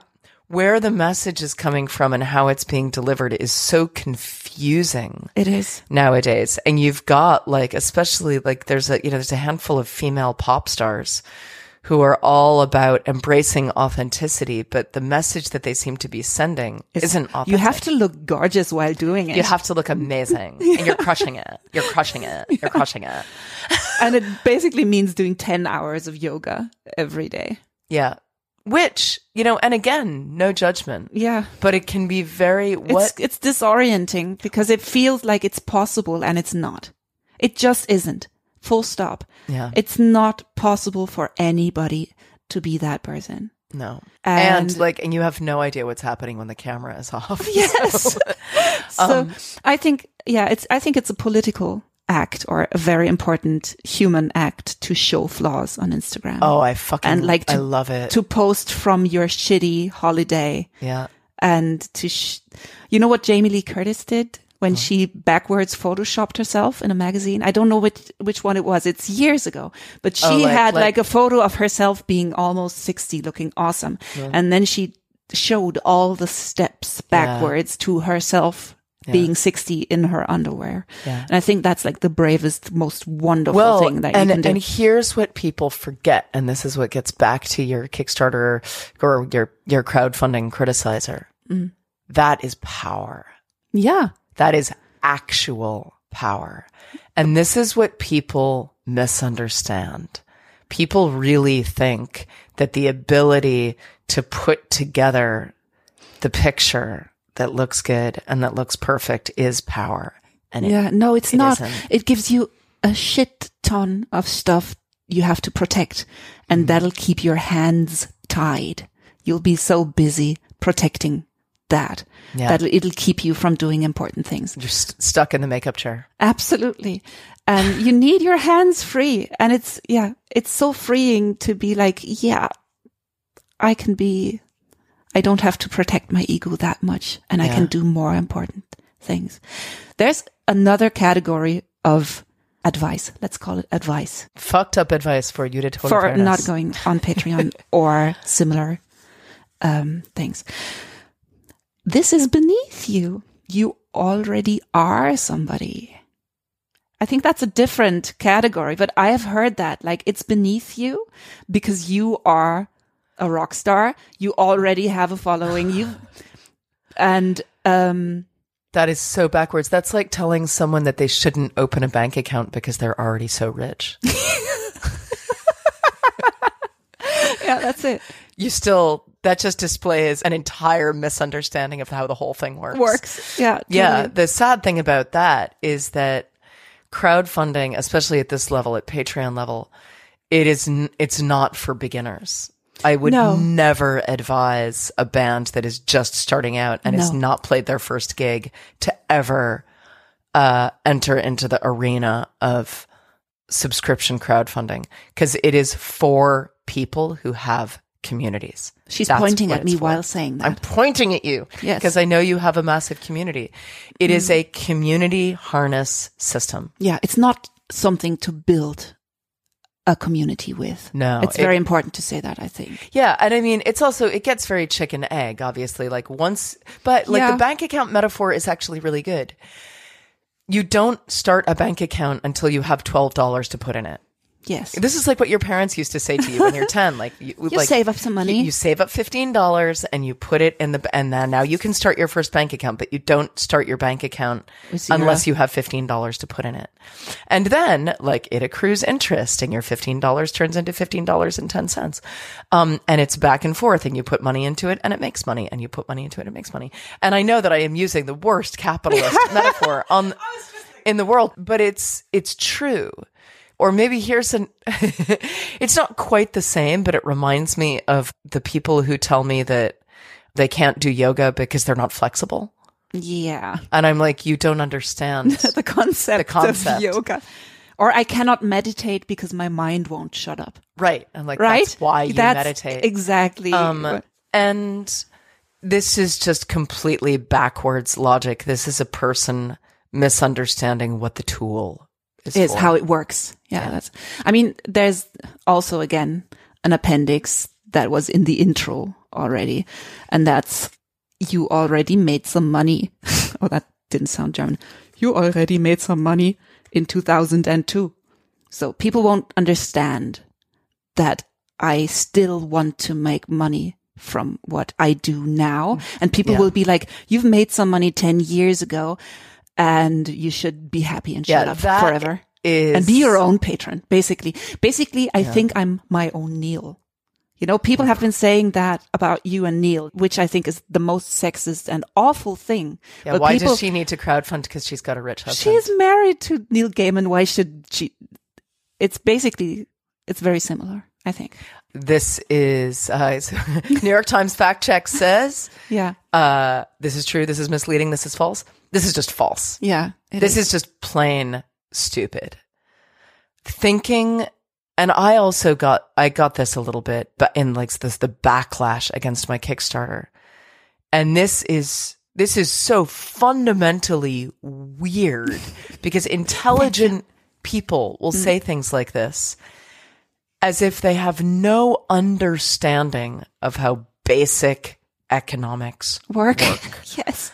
Like Please. what do you mean you need to make money you made money last year Yes. as if the present does not exist That's it. um, and that is like these questions aren't even really worth tackling because they just show so much ignorance on the part of people and how basic systems work, how base, how artists need to continue to make a living once they have a hit and so on and so forth. and how much money it costs to make art. yes, which a lot of people don't know. I think it's it's kind of weird the kind of magical thinking that a lot of people have towards art. Yeah. And it's like when I explain like how much money I lose when I have to cancel a show. Oh my God. Oh yeah. my God. Like the money that I am putting at risk by doing this. Yeah. And it's true. Like I have made more money with Wir sind Helden than I thought I would Mm-hmm. ever. It's less than people think because we were so damn ethical and didn't take a lot of the money that was thrown at us. Yeah. And also I've spent some of it, a lot of it on things that I'm really proud of, but don't talk about. So Like what? no. I'll tell you later. I'll tell you later. But I'm happy. I'm very happy with where my money went. Yeah.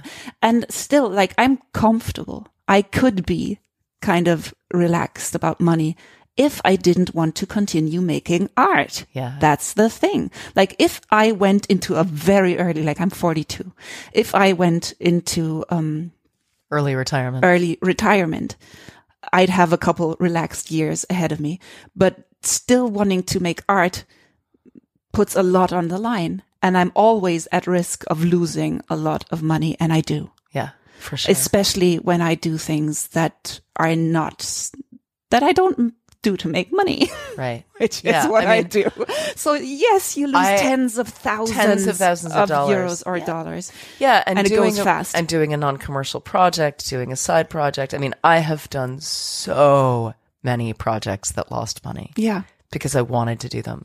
That's and then it. a great thing about the Patreon is now when I get a wackadoodle idea, I just do it. I do it, and hopefully it at least breaks even and doesn't lose money. Yeah, that's what I'm hoping. Like it'll, it's like a, yeah, it's like a safety net against the worst. Yeah. Like I'm touring with a six piece band, which of course I know is not necessary. And a lot of people have been telling me, Necessary according to what? yes, like the logic behind it is like, um, people love your lyrics. You could just do a very small thing and people would be happy. Yes, that's true. And maybe at some point I will do that too. But right now I feel like the shaman, shaman kind of, I want to have something that is funky and loud and That's what because that's what you want. generate a lot, generates a lot of heat. That's what I want. Yeah. That's why I'm still doing it. If I weren't doing that, I could just write books. yeah, So that's my motivation to be doing this right now. So I have six people on stage that I that I feed, and there's like there's twelve people that I travel with, yeah, and um, I'm not the most robust person health wise, so I'll get sick sometimes, yeah. very seldomly, and it, it'll cost me so much money. It it's 'Cause everybody really still bad. everybody still needs to get paid. Yes. And Yeah. like I've done tours that were so much fun and everybody made money except me. Yeah, I've done those tours. That's that happens a lot. Yeah, and or people vi- and- music videos. Yeah. And people don't understand this. I mean, they really, uh, most people don't understand the basic economics of, Of music doing how- what we do. touring, music, album making, how expensive it is, how much work has to happen behind the scenes by other people. Also, other people. like uh, you can make very, very cheap music videos, but you can make them if you exploit people. yeah. That's the basic truth of it. If you don't people, if you don't pay your people So right, One of the things that I've liked cheap. about the Patreon is that it is constantly, and one of the reasons I slave over the project pages and the blogs and gathering stories from everyone on the crew and putting up pictures and bios of everyone who worked on the video. And look, this is a picture of all 70 people who worked on the hmm. drowning in the sound video. And these are the people who made the food. And this is the person who filled the pool. And this hmm. is so people really get The amount of the amount of work because otherwise you could be like, oh, it's five dancers and a bunch of water and probably a person holding a camera. And it's like, no. Yeah. And 70 the job is to make it look like fun. You Right. never, you don't want it to look like work, like the thing that you make. So one of the things that I can do with the Patreon, it's like it's like a win win win win win. When I made that video, which cost upwards of a hundred thousand dollars, I also just you know the video was going to come out. That was going to make money because every time I put something out, I make money. Yeah. And we made oh, it's There's a knock, there's a knock on the door. hello. Maybe we'll just answer them real quick and tell them that I'll do it. Okay. You say something clever. Judith is going to discuss the future of our podcast with housekeeping in the hotel. Stand by. Stand by for news. Standing by.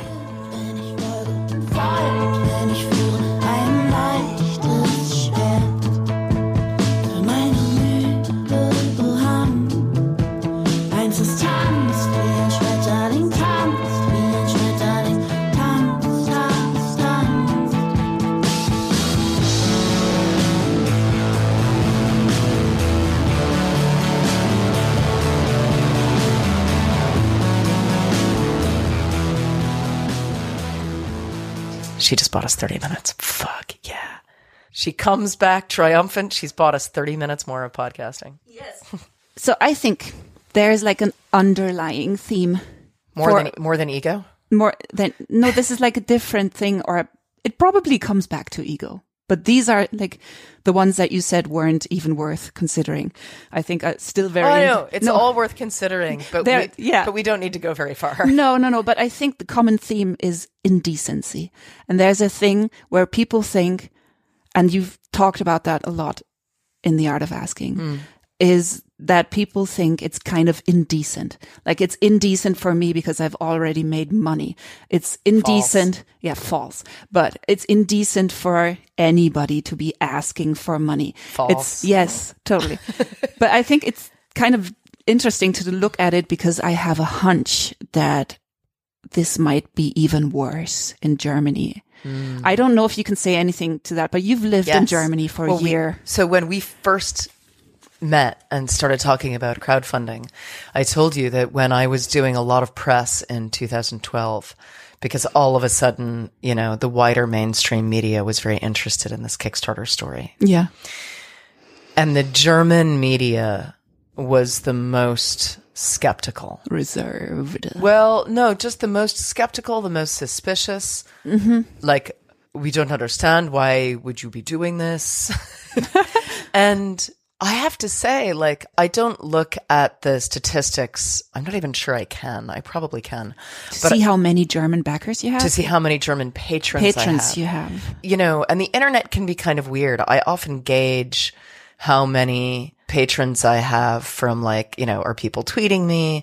Are they, you know, responding to this post that they're coming to the show in Offenbach? And when I showed up in Offenbach, no one was really talking about the show on the internet. You know, it had sold okay, but it wasn't sold out.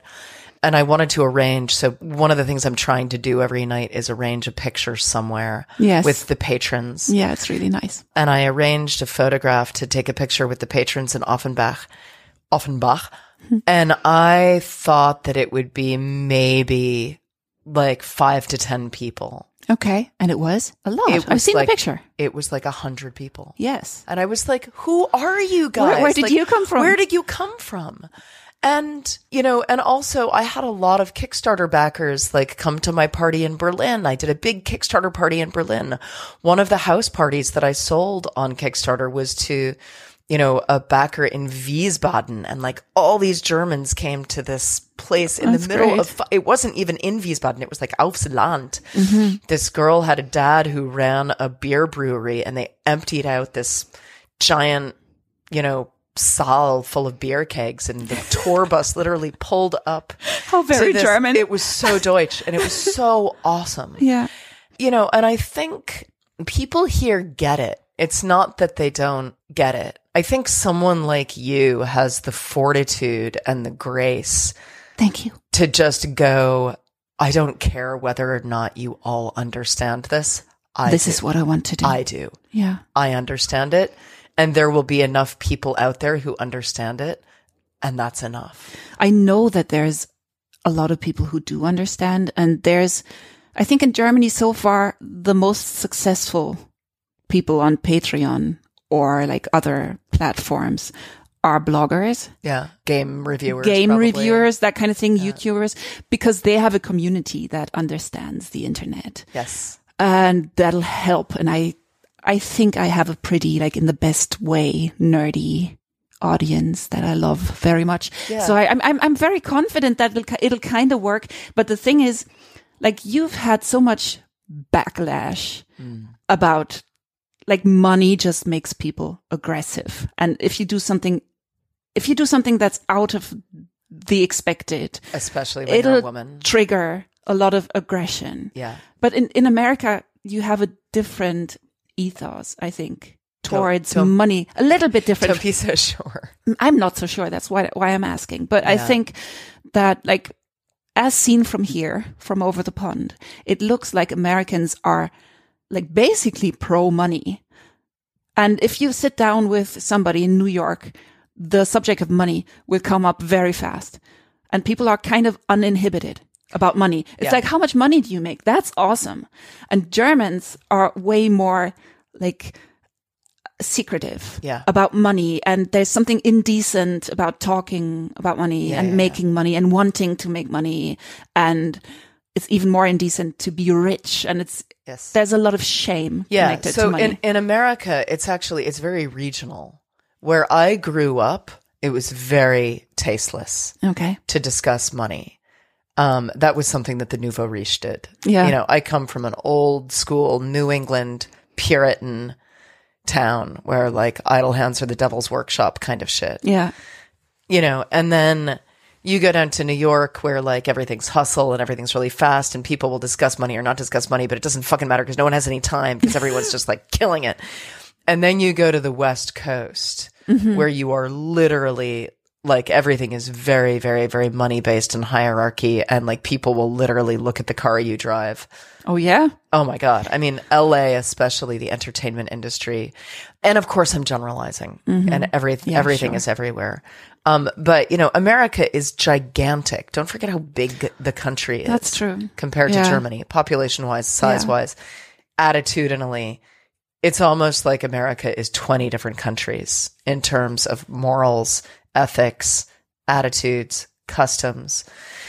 And one of the things that I, I would warn you about, because I feel like it will inevitably happen, Yes. Is that you will have, It'll probably have happened once this airs. yeah, okay. Right? So, so Probably. what's going to happen? Yeah.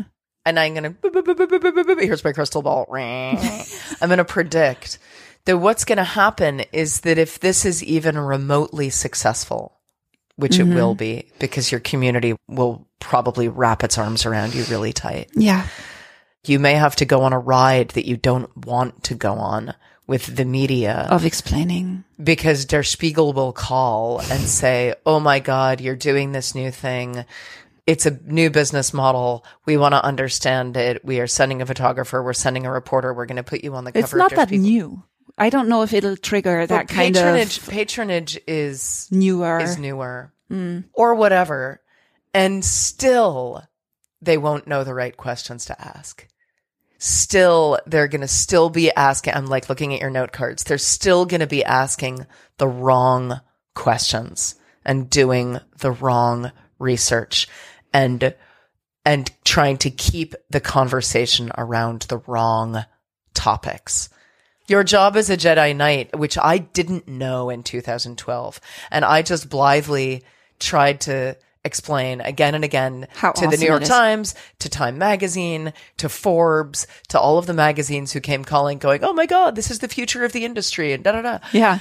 What I wish I had done, or wish I, what I wish I had known, is that they were asking all the wrong questions, and that I had every right to explain What you wanted what to I explain. wanted to explain. Yes. And that Yeah. their- even their questions showed how stuck in the system they were.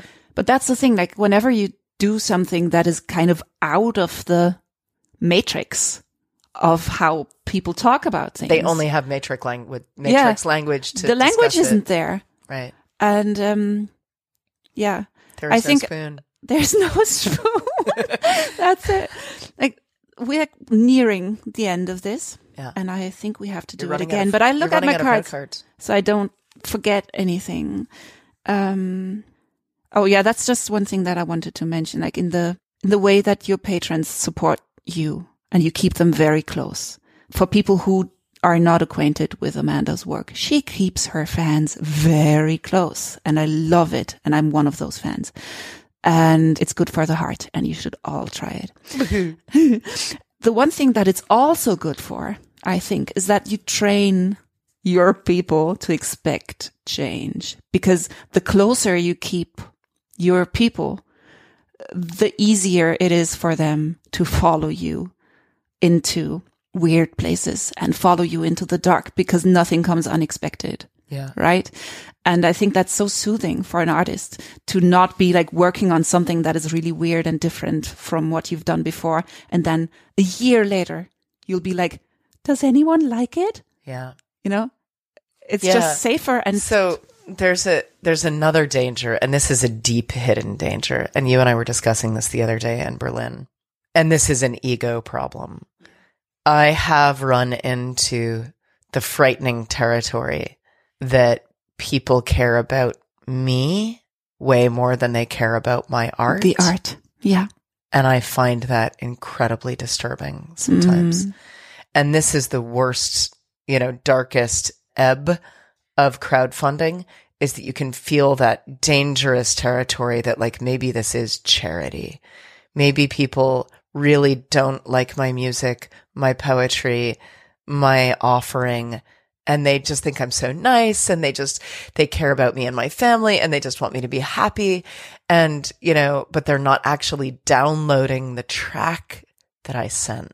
Yeah. Uh oh. I can see that hurting. What's going what's going on here? And what's so funny is that it's such a paradox. It's such a paradox that you would be sitting there thinking, I think that there's this danger that maybe problem is people just care about me but I think, and that that's a problem.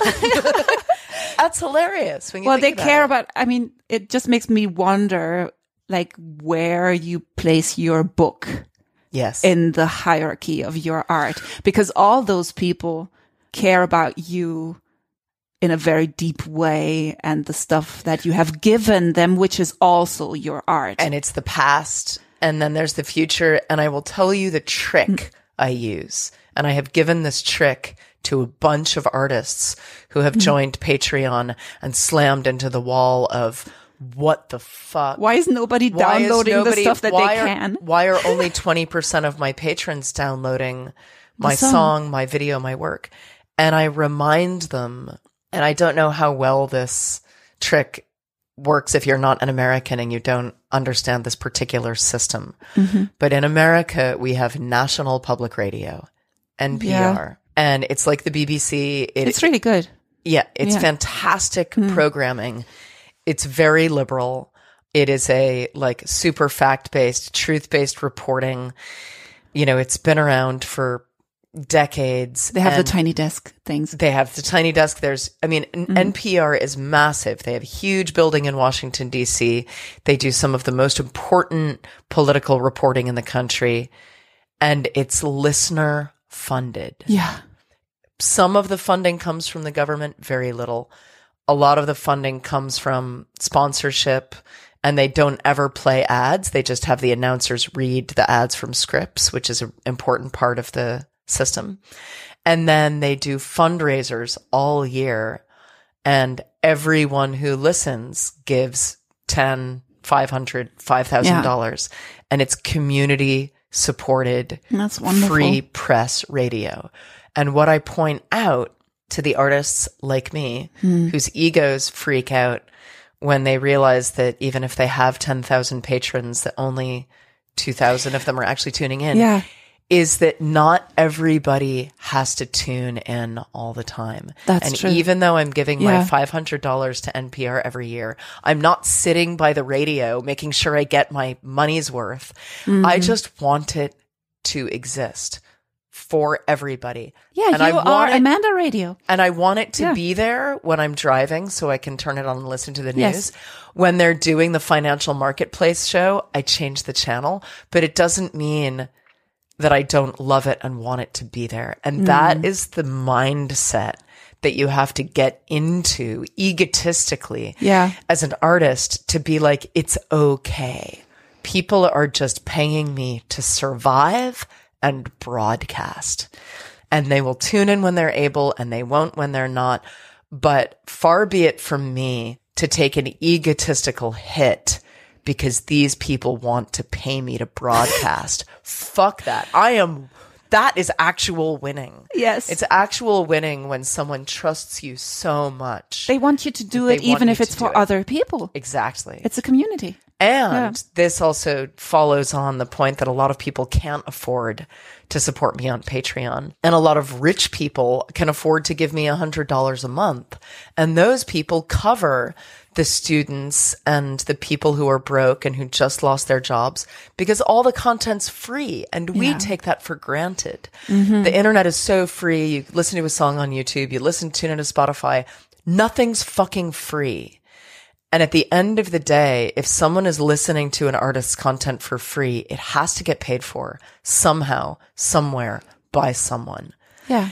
And, in that case, it's the people who can. And in that case, it's the piece, people who can, and it is, it is, you know, to each according to their need and to each according to their ability. It is social. It's a Yeah. socialist art system, basically, that totally works. And it also gives those patrons who know that they are paying for the community to be able to access the art, for the artist to be able to survive. It gives them so much pleasure. Yeah. To know that they're doing That's it. one thing, like maybe, and to end this lovely podcast that if it were up to me would go on forever. It's a lot of fun being your patron. I have been your patron for five years, I think, and I have actually upped my patronage, which is something that you can do, right? You can, like, I started low and then I made it more because I wanted more of the cool stuff. And I, that's how it feels to me. It's more like a media outlet. You support somebody knowing that they are an art facilitator Yeah. in themselves. Like they make art, they make other people's art happen. You support them because you want to be a part of that thing Yeah. and it's so much fun. Like sometimes you won't have the time to listen to every song, or sometimes it's even things like you are on the road and Amanda posts something new and you don't have the internet capacity to do it right now and then you forget. It's like it like the internet works like that. Right. Right? And like I binge, Yeah. right? I'll I'll do the all things and I'll check out everything you have done when you send out your all things newsletter, that kind of Yeah. The monthly subsidizes digest. your yeah the monthly digest. Maybe a lot of people do that. So it's a lot of fun. I recommend it highly to everybody. And i think we'll come to an end and we'll go over to the giant theater Oh my God. that you will be playing the giant theater made of Tonight. stone, made of cement. oh there's one last thing i want to talk about urgency. A little bit tiny little bit. Mm. Because i noted from your wonderful art book that you have that is also a patron thing mm-hmm. pa- patreon thing. You quoted somebody else saying your doula like your book doula mm-hmm. who told you you can do anything but you can't do everything mm-hmm. which is something that i should put up on a wall behind my desk. And i was just wondering like as a last question mm. how do you choose now that everything seems possible? How did you ever choose? it's difficult, but a lot of choices were made for me. That's what I mean. Like a lot Yeah. of choices I had somebody bully me into Sure. by necessity. Um, yeah. I think By citing necessity. one of the most enjoyable parts of growing as an artist has been learning the art of the improvisational decision. Yeah. Winging it. Winging it and winging it and getting very good at not looking back and just saying, I am going to make not the right decision and not the wrong decision. I'm just going to make A, decision. And I'm going to stick with it and, And, that's do the it. de- and that's Yeah. the decision. Let's go. It doesn't matter what's behind us on the road. It doesn't matter if buildings are burning. We're just heading that way. And one of the things that I love so much about the Patreon is that it supports that style of thinking. Yeah. It supports that style of regret free art making because it is not about profit. It's not about charts. It's not about sales. It's not about an outside measurement of success. It's just about process. yes, that's it. And the fact that the process actually is, and for me, fucking always has been the fun part, Yes. not the product. Yeah. And since Patreon gives you a wide berth to land, really nothing can go wrong because you can write a jokey song that you think might go viral on the internet. And if it crashes and burns, it doesn't matter. You're on to the next thing.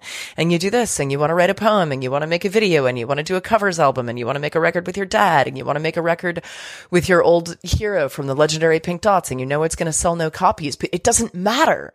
Yeah. It doesn't matter because you're doing it because you want to do it. So there's never been a better system for an artist who doesn't have a plan, but has constant ideas and has impulsive ideas and doesn't want to have to wait 18 months to have like run all of the marketing strategy and the budget to figure out if this is a worthy idea. Yeah. It'll take out all the steam and it, Yes. it, will make you not do a lot of Totally. things. Yeah. So you really get to skip the hurdle of practicality. And as an artist who hates practicality, Yeah. It's such an enjoyable ride. And I would say, I mean, you could look at my whole Patreon as kind of like it's a Gesamtkunstwerk. Yes. It's That's it. It everything. is the piece of art. Like Yeah. literally from the reporting to the photographs to the talking about how difficult the process was, how amazing the process was, how fucked up the process got, how, you know, that is the artwork. And that's the ride that everyone is paying to go on with me, to support me. Just like you couldn't say if you're supporting NPR for $500 that there is this one single product that you get to take home and put on a shelf. It's just a stream of, you know, well intentioned broadcasting. Yeah. You want it to be in the world. You want it to be in the world and you want its voice Yeah. in the world. And this is where I get really inspired and lit up by the idea of what Patreon could do. Because if you're going to hurdle past the media, the marketplace, the gatekeepers, the commercial, you know, the commercial middlemen, if we're just talking in this world right now about whose voices we need to listen to and we want to listen to, but they're very hard to find because they don't sell, because they're not pretty, because, you know, they're not just offering up something sugary that everybody wants to consume, but we know that we want them And need them. and need them if we're going to survive and figure out a way to interconnect this planet that makes it sustainable. This system will help do that. This Yeah. system will reward truth instead of superficiality. This system will, will give a, a tool to the communities who want to support, especially in America, women, minorities, the poor, the people who have stories to tell but do not have keys to the castle. Mm-hmm. This is going to give them keys Yeah. because you don't need 5,000 people to be able to make a decent living as You a need, podcaster. you need very 50. few people to make great things. You don't need everybody. You need the Right. right people. And so once the shame and the stigma Yeah. I think gets filed off of this system. Mm-hmm. You know, I think it's going to hopefully explode against and in resistance to the other explosion that's happened with like your YouTubers and Instagram influencers because the money that is fueling that is blood money. Yeah. It's all Sure. corporate sponsored, been. ad sponsored, you know, sale based, product based, um, not unsustainable content. And this is providing an alternative that is not about planet destroying. It's about planet saving. And Yeah. hopefully that hopefully that this car is going to overtake that car running on clean energy instead of on Mm. the blood money of I am here to influence you into buying a fucking soda. Yeah, it's the idea of interbeing, basically. It's everybody needs to understand that nobody is separate from anybody and anything on this planet. It applies to everything. And we start here. Do you want Fang mal, fang mal an. to do you want to say bye bye to people in German because you can and people will be very Ja, impressed. freilich. Würde ich Amanda. Amanda lived in Regensburg. Ich habe in Bayern gewohnt. yeah. Äh, viel Spaß. Tschüss. Vielen Dank. Es, es war wunderbar. Es war super. Judith, sehr gut Podcasting Hostess. Äh, hoffentlich machen wir noch einer und, und, und noch eins und noch eins und, und wir sollen, we should do daily Yes. podcast. Me and Judith daily podcast about the state Waldorf and Statler. about the state of the ego and patronage in Germany. Deutsches amerikanisches Freundschaft Yes. über Crowdfunding. Yes. Crowdfunding. Crowd crowdfunding. Oh my god. Yes. Is that did uh, that That's what I'm up? doing. You are doing Crowdfunding. crowdfunding. Oh my God. Crowdfunding. Okay. Bye bye, I'm so, everyone. I'm so proud Cheers. of you. And I love you all. And uh, I hope that as soon as Judith gets this going, you are all totally 100% on Team Judith Thank you so much. crowdfunders. Bye. Bye.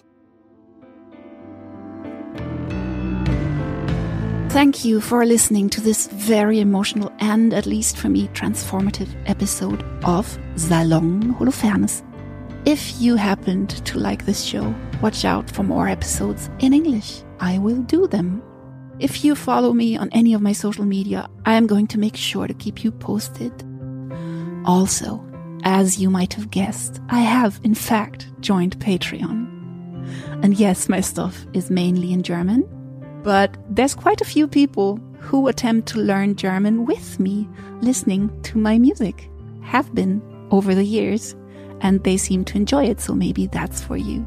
But also, if you don't speak German, I have quite a few international fans, and I do try my best to make them happy.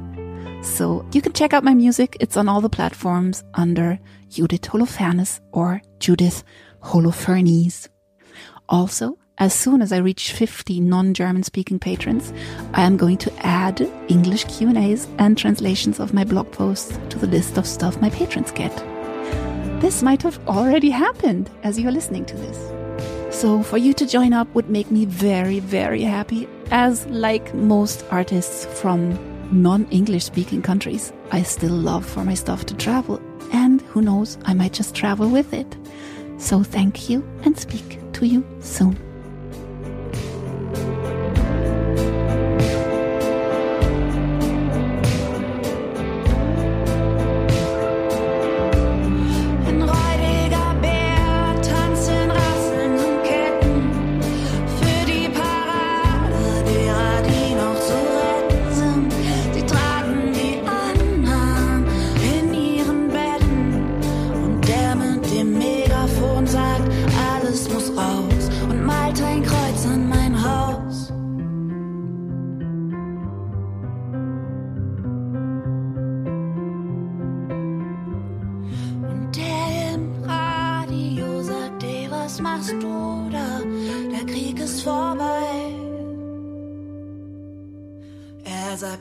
Sagt,